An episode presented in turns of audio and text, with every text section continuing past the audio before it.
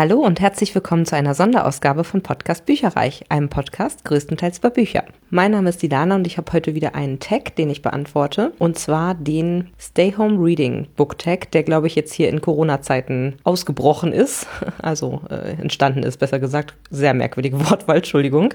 Genau, und ich habe diesen beantwortet gesehen bei Expecto Book Tronum, das ist die liebe Lena auf YouTube. Schaut auf jeden Fall ihre Videos an. Sie macht das wirklich ganz toll. Und sie hat mich so ein bisschen inspiriert, den auch mal zu machen. Und deswegen fange ich jetzt mal direkt an. Es sind elf Fragen, wobei ich eine auslasse, weil ich finde, sie doppelt sich zu sehr mit einer anderen Frage. Aber ja, ich fange mal direkt an, damit äh, wir auch noch zum Ende kommen. Und zwar die erste Frage des Stay Home Reading Tag lautet, wie läuft dein Leseverhalten ab, wenn du zu Hause bist? Also allgemein und auch in Corona-Zeiten hat sich jetzt eigentlich nicht viel daran geändert. Ich lese häufig abends statt Fernsehen. Ich höre häufig Hörbücher beim Sport. Ja, und ansonsten richtig lesen mit einem Buch, halt wie gesagt, abends vom Fernsehen, vorm Fernsehen, abends statt Fernsehen auf dem Sofa und ja, sonst manchmal mache ich auch Sport noch abends, dann mache ich es eben danach oder am Wochenende. Da komme ich eigentlich immer ganz gut zum Lesen. Der einzige Unterschied ist, dass man abends jetzt in Corona-Zeiten, ich persönlich durch Homeoffice und das Wegfallen von den Pendeln, ne, von den äh, Fahrten hin und zurück, bin ich halt einfach schneller im Feierabend, sage ich jetzt mal. Also ich habe mehr Zeit als zuvor, weil einfach die Pendelzeit wegfällt. Muss ich ganz klar sagen. Die zweite Frage lautet, wo liest du, wenn du zu Hause bist?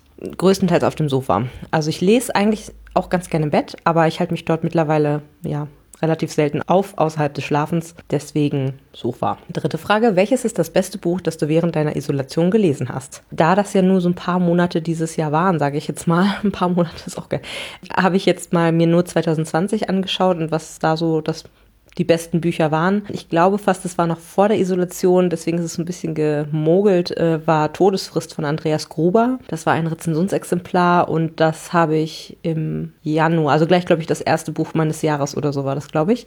Ähm, das fand ich sehr, sehr gut, auch im Vergleich zu den anderen Fällen. Und Nevernight 2, das Spiel von Jay Christoph, auch ein Rezensionsexemplar aus dem Argon Verlag, fand ich sehr, sehr gut. Das ist sozusagen streng genommen das beste Buch, was ich dann während der Corona-Zeit gelesen habe oder während der Isolation, wie es hier heißt, weil das andere im Grunde so ein bisschen davor war. Die vierte Frage lautet, was ist dein liebstes Buch zum Wohlfühlen? Hm, da habe ich gar nicht so richtig, also ich habe jetzt was gewählt, wo ich einfach die Protagonistin wahnsinnig gerne mag und auch so das Leben und das immer wenn ich diese Bücher lese, ist es so ein bisschen wie nach Hause kommen äh, mittlerweile schon und zwar ist es eine Krimireihe und der neueste Band, der Ende Juli rauskommt oder rauskam, je nachdem wann diese Episode erscheinen wird, heißt Der letzte Captain, ist von Arndt Rüskamp geschrieben und ich hoffe, das bekomme ich auch als Rezensionsexemplar, dann werde ich das sofort durchsuchten. Ich finde, es fühlt sich super an, diese Reihe weiterzulesen und eben, ähm, da geht es eben um so eine Polizistin, die heißt Marie und die hat halt so ein, also so, wo normalerweise in Krimis oftmals der Ermittler so ein, äh, so ein klassisches äh, getrennt vom Mann oder von der Frau mit irgendwelchen Alkoholproblemen und so weiter und so fort. Das hat die halt alles nicht. Also es ist eigentlich ein in Anführungsstrichen unaufgeregtes Leben, was sie führt an der Ostseeküste.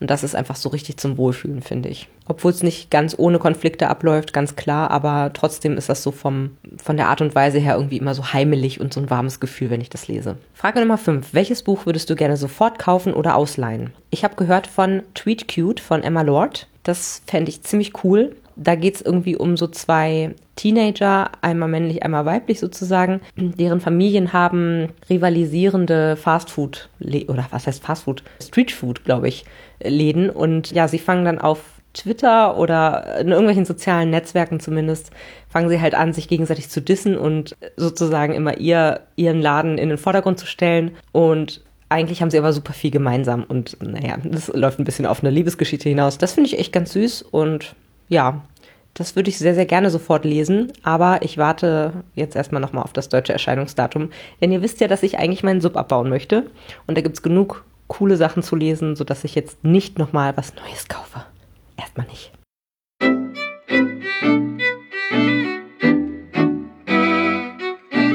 Werbung. Ich habe heute einen ganz besonderen Filmtipp für euch und zwar Love Sarah, Liebe ist die wichtigste Zutat. Läuft seit dem 10. September in den deutschen Kinos und glaube ich, ist ein perfekter Herbstfilm, denn es geht ums Backen und Kochen und ein bisschen Romantik ist dabei. Ganz, ganz süßer Film, wahrscheinlich der süßeste Film des Jahres. Und zwar geht es darum, dass eine Frau namens Sarah eigentlich immer vorgehabt hatte, eine Bäckerei in Notting Hill zu eröffnen. Und leider stirbt sie dann überraschend und ihre Tochter, ihre Mutter und ihre beste Freundin tun sich zusammen und eröffnen eben dieses Café im Namen von Sarah. Und da merkt man schon, das wird wahrscheinlich auch ein bisschen auf die Tränendrüse gehen, aber soll auch sehr, sehr amüsant und einfach so herzenswarm sein. Und da fängt dann auch ein ja, Konditor oder Bäcker an und das heißt, das bringt dann auch noch mal so einen kleinen romantischen Einschlag rein. Also wirklich eine ganz tolle, süße Geschichte.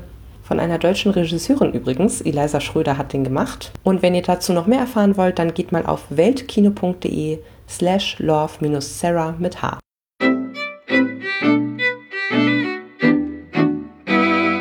Frage 6. Nenne einen Autor, nach dem du jetzt schreien würdest. Das fand ich eine merkwürdige Übersetzung. Hätte es mal so übersetzt, nenne einen Autor, den du toll findest. Ähm, und da muss ich sagen, Jay Christoph schreibt sich gerade sehr an mein Herz. Also er hat ja sowohl die Illuminae-Reihe als auch Nevernight geschrieben. Und er hat auch noch ein paar andere Bücher, die ich noch nicht gelesen habe.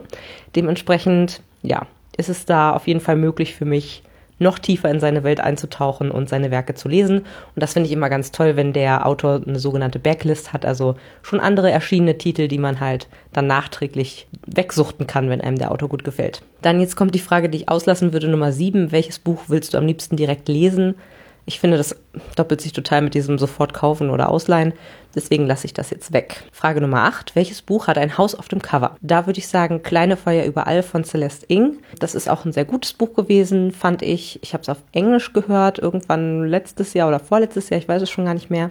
Und als heißer Tipp, den ihr wahrscheinlich eh schon äh, auswendig könnt. Auf Amazon Prime gibt es gerade die TV-Serie zu dem Buch. Gratis. Also man kann sie einfach angucken, wenn man Prime-Mitglied ist sind irgendwie acht Folgen, a eine Stunde. Also ich fand es ganz schön lang. Und dann dafür fand ich den Schluss relativ gehetzt, aber die Serie selbst ist, fand ich auch ziemlich gut, muss ich sagen. Hat Spaß gemacht, nochmal in diese Materie einzutauchen, einfach auch. Frage Nummer 9. In welchem Buch spielt die Geschichte die ganze Zeit nur in einem Raum? Da habe ich jetzt, ja, es ist auch ein bisschen geschummelt. Also, es, ich glaube, ich habe noch nie ein Buch gelesen, das wirklich ausschließlich in einem Raum stattgefunden hat. Ich weiß aber, dass tatsächlich das Buch Raum von Emma Donoghue, das habe ich gelesen und das spielt größtenteils, sagen wir mal, in, in einem Raum. Und zwar auch in einem ganz schön gruseligen Raum, in dem man nicht sein möchte. Denn es geht um eine junge Frau, die mit ihrem Kind im Raum aufwächst, beziehungsweise der Junge erzählt eigentlich. Das ist, ich glaube, der ist vier Jahre oder so alt und erzählt das halt so ein bisschen aus seiner Sicht und er kennt halt nur den Raum. So, dann beschreibt er, was überall wo steht und es ist auch so ein bisschen multifunktional. Dann äh, klappen sie irgendwie das Bett weg, dann ist äh, Platz für das und das und so. Als Erwachsener denkt man sich schon die ganze Zeit so, warum, warum wohnen die in diesem Raum und warum können die da nicht raus oder gehen die da nicht raus? Und dann kriegt man relativ schnell mit, dass eben diese Frau entführt wurde und von ihrem Entführer in dieses Haus gesperrt wurde und dass ähm, Jack heißt der, glaube ich, der Sohn eben von dem Entführer ist. Ähm, das heißt, sie wird regelmäßig vergewaltigt und hat niemand hört sie in diesem Haus und so ist es äh, ganz furchtbar. Also er versteckt sie so ein bisschen auf seinem Anwesen. Ja, und dementsprechend äh, gibt es dann noch ein großes Ausbruchsversuch und so weiter und so fort. Das könnte man dort nennen. Ansonsten, das habe ich aber nicht gelesen, ist, glaube ich, Der Gott des Gemetzels von Jasmina Reza.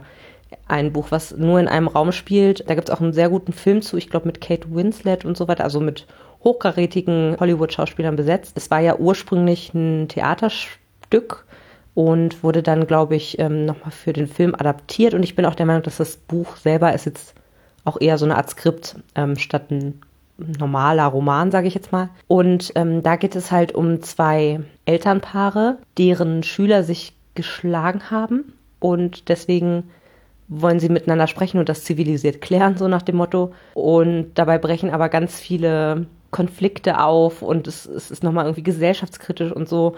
Und die kommen halt aus diesem Raum einfach nicht weg. Also sie reden und reden und reden und es ist nie langweilig. Also ich, zumindest im Film nicht. Also ich fand es wirklich sehr, sehr gut und mit so wenigen Mitteln und so wenig Ort sozusagen, der dort stattfindet, so eine gute Geschichte zu erzählen, finde ich richtig cool. Insofern kann man sich das, glaube ich, mal sehr gut anschauen, ob jetzt als Film, als Theaterstück oder eben als Buch bzw. Skript. Frage Nummer 10.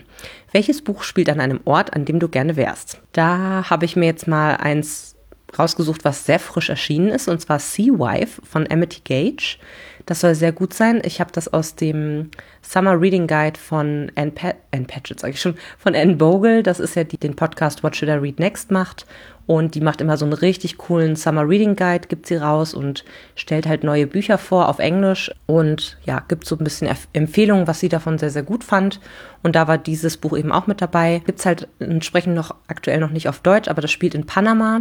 Da geht's nämlich um ein Ehepaar, was also irgendwie, man, das sind irgendwie zwei Erzählstränge und einmal sieht man nur die Frau mit den Kindern, die irgendwie auf einem Boot in Panama eben ist, also auf einem, ich sag mal, einem Segelboot und irgendwie nicht richtig, wie war denn das? Entweder zieht ein Sturm auf oder sie, sie ist ganz alleine und man weiß gar nicht, wo jetzt der Mann hin ist und dann wird nochmal so ein bisschen ähm, erzählt, was zwischen den beiden vorgefallen ist und so. Also es ist so, naja, ein Thriller würde ich auch nicht sagen, aber wahrscheinlich so eine Art ja, Mischung aus Roman, Familienroman, Spannungsroman und vielleicht psychologischer Thriller oder so. So in die Richtung stelle ich mir das vor. Ich habe es, wie gesagt, noch nicht gelesen. Das soll aber sehr, sehr gut sein. Und Panama wäre ich jetzt gerne, muss ich sagen.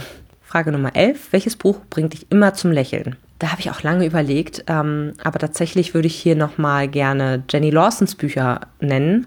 Zum Beispiel Let's Pretend This Never Happened. Die fand ich super witzig, skurril, wahr, bedrückend manchmal, ähm, aber die haben mir auch immer ein Lächeln ins Gesicht gezaubert. Oder wenn man gerne was, wobei die gibt es mittlerweile auch auf Deutsch, also äh, könnte man sie sich auch auf Deutsch holen. Ich hatte sie damals als englische Hörbücher gehört.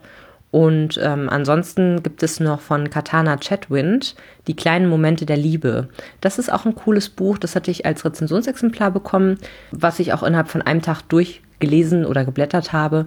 Da sind nämlich ganz viele so kleine Comics und so ein bisschen, ich sag mal, das modernere Liebe ist wenn, äh, wenn ihr das kennt, noch diese alten Zeichnungen. Und das war sehr schön und das hat wirklich mich immer wieder so ein bisschen zum Lächeln gebracht. Das kann ich also auch empfehlen für diese Kategorie.